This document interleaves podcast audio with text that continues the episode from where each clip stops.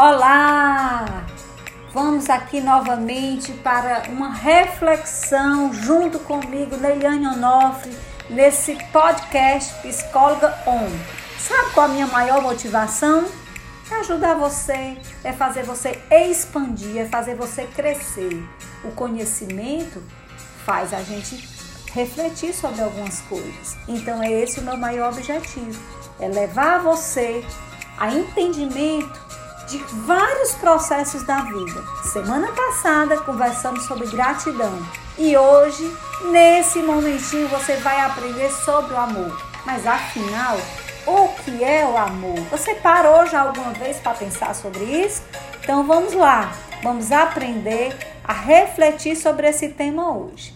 Afinal de contas, né, nós temos que entender que eu preciso acreditar em mim mesmo. Você acredita em você? Esse é o principal passo de uma mudança. Então, acredito que nessa jornada que nós estamos juntos, nós vamos sair da zona de conforto, porque os grandes desafios são nada mais, nada menos do que o tempero da vida. Muitas pessoas querem expandir, mudar, multiplicar, seja em todas as áreas dessa vida, mas sem desafio não há crescimento. Então vamos nessa. Vamos aqui aprender de vez em quando, parar um pouquinho e refletir sobre algumas coisas. A diferença entre o sucesso e o fracasso é essa determinação. Por isso eu preciso que você pense hoje qual a chave da mudança? É o conhecimento. Esse é o grande propósito desse podcast On com a psicóloga Neiliane Onofre, fazer você ter conhecimento, porque o conhecimento faz com que você erre menos e acerte mais. Então vamos falar sobre esse tema maravilhoso: amor. Quem não quer ser amado e quem não quer amar? Todos nós. Nós nascemos para amar e ser amado. Então, como você se sente amado? Você já parou para pensar sobre isso? Como você demonstra o seu amor? Isso é importante. Todos nós temos necessidades de apego, de vínculos emocionais. Nós temos o que eu chamo responsabilidade afetiva, esse momento de olhar para o meu papel nas relações e aprender a cuidar dessas relações, a construir conexões saudáveis e confiáveis. Por isso, temos que conversar sobre o amor. É fundamental entender que somos únicos. Cada pessoa vai sentir diferença em cada processo da vida. Como terapeuta de casal, muitas vezes eu vejo essa dificuldade da compreensão das linguagens do amor. Muitos gostam de ouvir, outros gostam de sentir, outros pensam que estão comunicando esse amor dentro da sua linguagem. Então, é importante aqui a gente refletir sobre esse tema junto com vocês. Cada vez mais eu percebo no nosso consultório, no nosso dia a dia, nas nossas relações, esse excesso de atividade, essa sociedade mais individualista. E aí está faltando tempo para amar, para abraçar, para ter sexo, para ter projetos em comuns. Tudo isso vai gerando não é, afastamento e desconexões nas nossas relações. O cansaço, o isolamento também vai acabando gerando barreiras para que eu me sinta amada e para que eu ame no mundo atual. Temos que aprender a amar de forma intencional. Como assim, Eliane? Intencional? O amor não é espontâneo? Hum, hum. Quero aqui dizer para vocês que o amor tem que ser intencional. Eu decido amar e eu decido deixar de amar. Vocês já tinham ouvido falar sobre isso? Pois muito bem é realmente o ponto-chave dessa questão que nós vamos conversar hoje: o amor. Então, você quer ser um vencedor? Lute comigo até o final desse podcast e aprenda mais sobre essa temática que é tão importante para as suas relações. Nossa mente precisa ser sempre ousada, ter cuidado para ser desafiado. Sempre digo para as pessoas que nós precisamos ter desafio maior do que nós mesmos só assim nós podemos crescer. Então, o que é o amor? O amor é essa afeição por outra pessoa, ela é nascida desses laços amorosos, dessas relações, é esse sentimento que tanto encanta poetas, que faz com que tenham canções tão lindas falando sobre ele. Então é algo muito precioso. Eu digo até que é mais precioso do que o ouro. Existem várias dimensões de amor, existem várias formas de amar e existem várias linguagens que eu me sinto amado e que eu demonstro esse amor. O amor, quando no momento atual, no nosso presente, ele nos impulsiona o ser humano. Ele faz com que a gente tenha vontade de viver, sentido da vida. Quando ele é escasso, ele aniquila a alma, amarga a vida, gera tristeza e amargura. Quem não fica triste quando não se sente amado? Então vamos pensar sobre isso. Eu preciso impulsionar seres humanos. Eu preciso demonstrar esse, esse amor pelo outro. Muitos hoje, na nossa sociedade atual, estão tá morrendo por fome de amor. Está adoecendo físico, emocional. Eliane, que história é essa? Percebo direto pessoas no, no meu consultório quando desde a infância não se sentiram amados, com esse apego seguro, eles adoecem. Adoecem de ansiedade, depressão, tristeza. Então nós temos que entender que desde o ventre materno a criança tem que precisar se sentir amada. Então, é intencional esse ato de amor.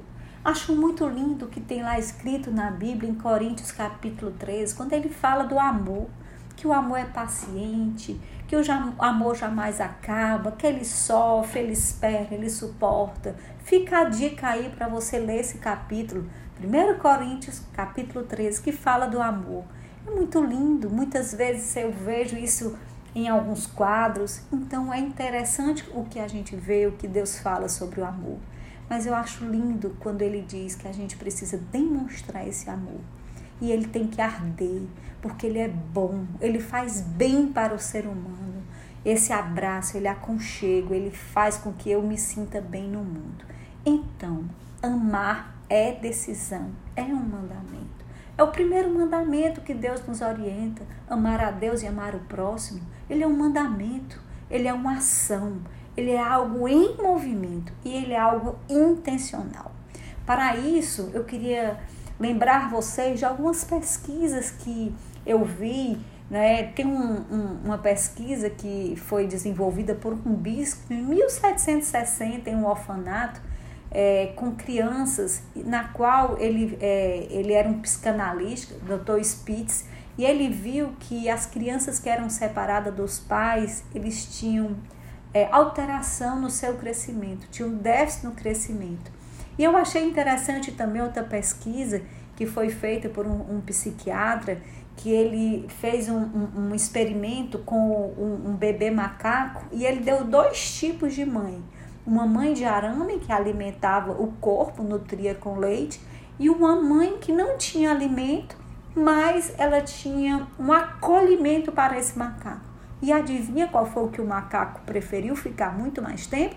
Com a mãe macia, molinha. Então, os filhotes precisam de segurança, de proximidade emocional e físico para se sentir seguro.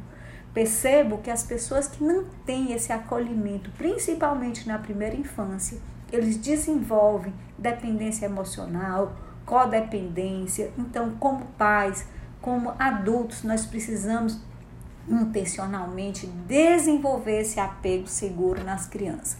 Um grande estudioso, né, que foi um psiquiatra britânico na década de 90, que falou, é, Dr. Baum, sobre a teoria do apego, onde ele mostrou a importância do desenvolvimento do amor na personalidade dos adultos. E isso é tão importante quando eu estou realizando terapia de casal, que eu observo como as pessoas se sentiram amadas, qual foi o tipo de apego que ela desenvolveu ao longo da, da vida dela. E aí a gente sabe que esse apego emocional, ele altera o comportamento, tanto da criança como do adulto. O apego, o medo, a aflição, tudo isso faz com que esse ser humano vá desenvolvendo a sua forma de amar. A forma que eu aprendi a amar na primeira infância, ou seja, nos sete primeiros anos, principalmente nos dois primeiros, ele vai repercutir nas minhas relações amorosas na frente, vai me fazer com que eu me sinta é, mais confiáveis nas relações de amizades e tudo mais. Então, o que ele chama, Dr. Baum, de teoria do apego. Ele mostra como essa criança desenvolveu essa proximidade com o seu cuidador. Se as suas necessidades de segurança e proteção foi desenvolvido principalmente quando ele era recém-nascido. Então ele mostra que quando a criança se sente cuidada, amparada, compreendida, isso vai repercutir ao longo da vida dele. E é interessante a gente estudar muito sobre esse processo do apego, porque é assim que o homem vai se desenvolvendo nas suas relações. Então, quando a criança é pequenininha, recém-nascida, que ele se sente incapacitado de ser é, de se desenvolver sozinho, ele precisa sim de alguém para me dar esse sentimento de segurança. E o quanto isso vai me fazer com que essas relações né, com medo, com angústia, venha me amparar de uma forma ampla e me sentir assim uma pessoa segura no meu desenvolvimento. Então, as fases de formação do apego são principalmente nos primeiros anos de vida. E aí, assim, a teoria do apego fala que a gente desenvolve os principais tipos de apego, que é o apego seguro, o apego inseguro, o evasivo e o desorganizado. O apego seguro é essa criança que veio desse relacionamento forte com a criança com o cuidador, onde ela desenvolvesse essa segurança, esse, esse, esse cuidador estava sempre ali né, alimentando o corpo, construindo vínculos, demonstrando que estava com ele, com o olho, com o toque, com o abraço, com as necessidades básicas. Então, o apego seguro, o bebê precisa dessa regulação do cuidador seguro para desenvolver nele esse sentimento de segurança que isso é tão importante para o ser humano. Então, esse cuidador empático, que é uma base segura, faz com que essa criança desenvolva essa segurança. Então, nele, nesse amor, nessa entrega, ele vai conseguir colocar os sentimentos, as suas emoções, ele vai entendendo algo que é importantíssimo para o ser humano, que é essa capacidade de estar bem, estar só. Que quando ele vai adquirindo essa segurança, ele desenvolve essa maturidade emocional que é tão importante. Já o apego ambivalente é exatamente quando essa criança sente que esse cuidador está próximo e não está, se sente um pouco angustiado, ele não, não entende como é que está essa segurança como todo, ele, ele, ele não dá esse sentimento de que eu estou aqui totalmente presentificado com você. Muitas vezes ele, esse cuidador, ele é um pouco negligente, ele não dá essa segurança que a criança necessita. E assim desenvolve medo, abandono na criança, e ela cresce com esse sentimento de, de muitas angústias, que é o que a gente chama apego inseguro e ansioso. Esse relacionamento fica um pouco perturbado.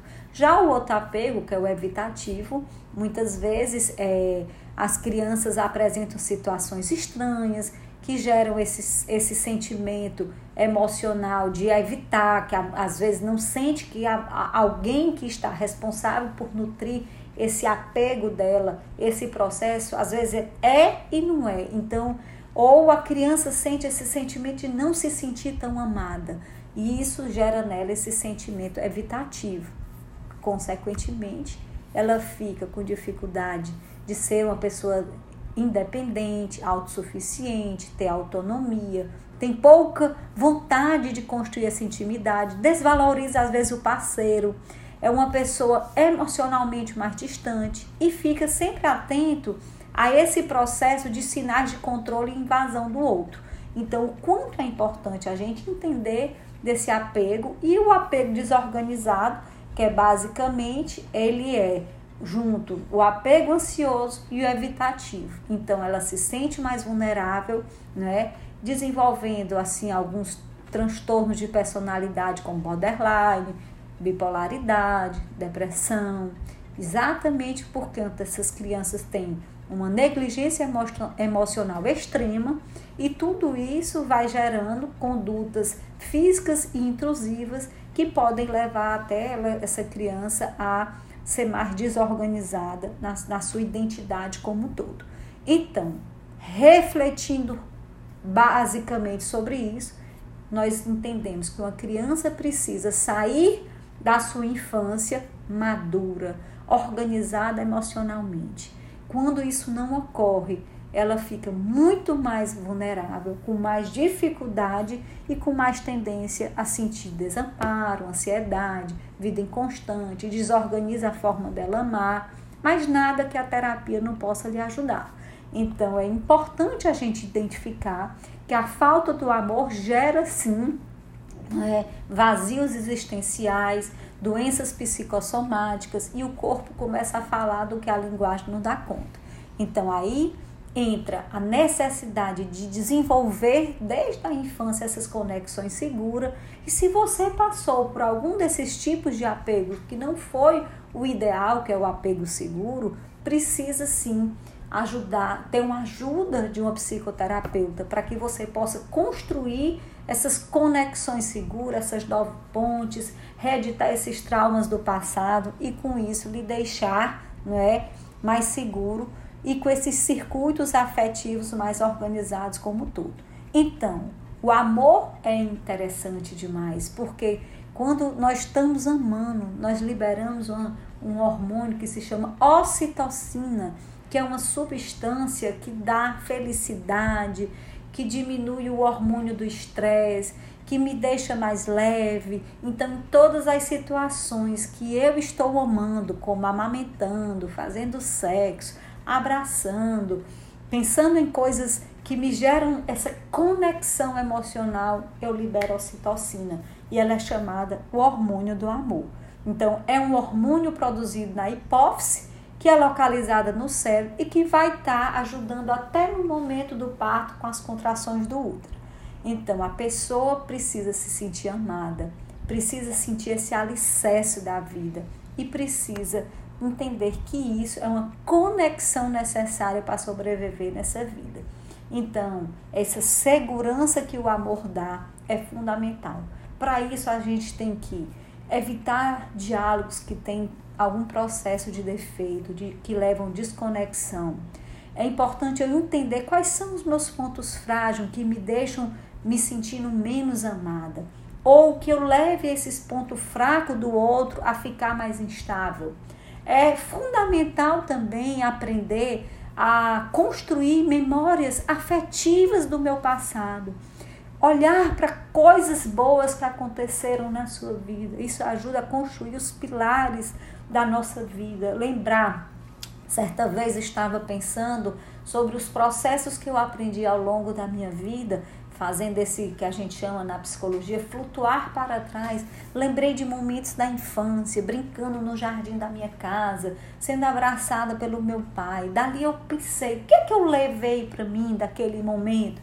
Foi exatamente esse processo de me sentir amada e segura. E o quanto isso foi importante para o meu desenvolvimento. Então eu queria ensinar vocês a fazer esses momentos de trazer à memória momentos bons da vida de vocês tentar fortalecer as conexões ao redor de vocês. Mostre para as pessoas, para os seus filhos, para os seus cônjuges, para as pessoas que estão ao seu redor, que essa conexão é intencional deles se sentirem seguros com você. Se teve algo ou alguém que lhe perdoou, que lhe machucou, procure derramar esse perdão. O perdão limpa o teu coração e desenvolve essa conexão segura e saudável. Mantenha essa chama acesa do seu relacionamento. Para isso, é interessante a gente lembrar que muitas vezes é, essa, esse fortalecimento do amor ela vai ser o caminho para me deixar seguro nas minhas outras relações e dos meus outros papéis da vida. Por isso, eu queria deixar aqui uma dica. Existe um livro maravilhoso que se chama As Cinco Linguagens do Amor. Ele é importantíssimo para a gente entender quais são as mensagens que eu envio, que eu amo o outro e quais as mensagens que o outro percebe que eu estou enviando, que eu amo. Então, leia esse livro, uma dica super legal, As Cinco Linguagens do Amor. E nesse livro ele aborda que, basicamente, dentre outras, a gente tem pelo menos essas cinco linguagens: o toque, o abraço, o sexo. É uma forma do corpo se sentir acolhido no outro. Outra linguagem é os atos de serviço. É o outro ver que eu estou cuidando dele de forma intencional. Como, por exemplo, às vezes lavando uma louça, levando o carro para consertar. É uma demonstração que você está ali, sendo apoio, sendo suporte para o outro. A outra forma de amar, ou seja, a terceira forma, é presente. Não precisa ser uma coisa caríssima. É um bombom, é um cartão, é, é algo que você vai estar tá ali demonstrando que pensou no outro para dar aquela lembrança para ele. Isso é muito interessante. A gente aproveitem aí as datas comemorativas, aniversário, dia dos namorados, dia da mãe, dia do pai, para demonstrar através de, lembranças algo que ficou interessante nessa relação. Não, não compre esse presente simplesmente lá só, mas tente elaborar, fazer conexões afetivas com esse presente. Aproveita com isso, leva para a quarta linguagem, que é o tempo de qualidade. Separar um tempo para assistir um filme, para caminhar com o outro, para intencionalmente você dar um tempo da sua vida para o outro. Como é que vai se construir relacionamentos saudáveis se eu não tenho tempo para investir nessa relação? Muitas vezes você passa oito horas no trabalho, duas horas, e aí cadê o tempo dos teus filhos? Cadê o tempo do teu cônjuge? Cadê o tempo para que você tenha esse construção de vínculo? Então, a quarta linguagem é tempo de qualidade. A quinta linguagem são palavras.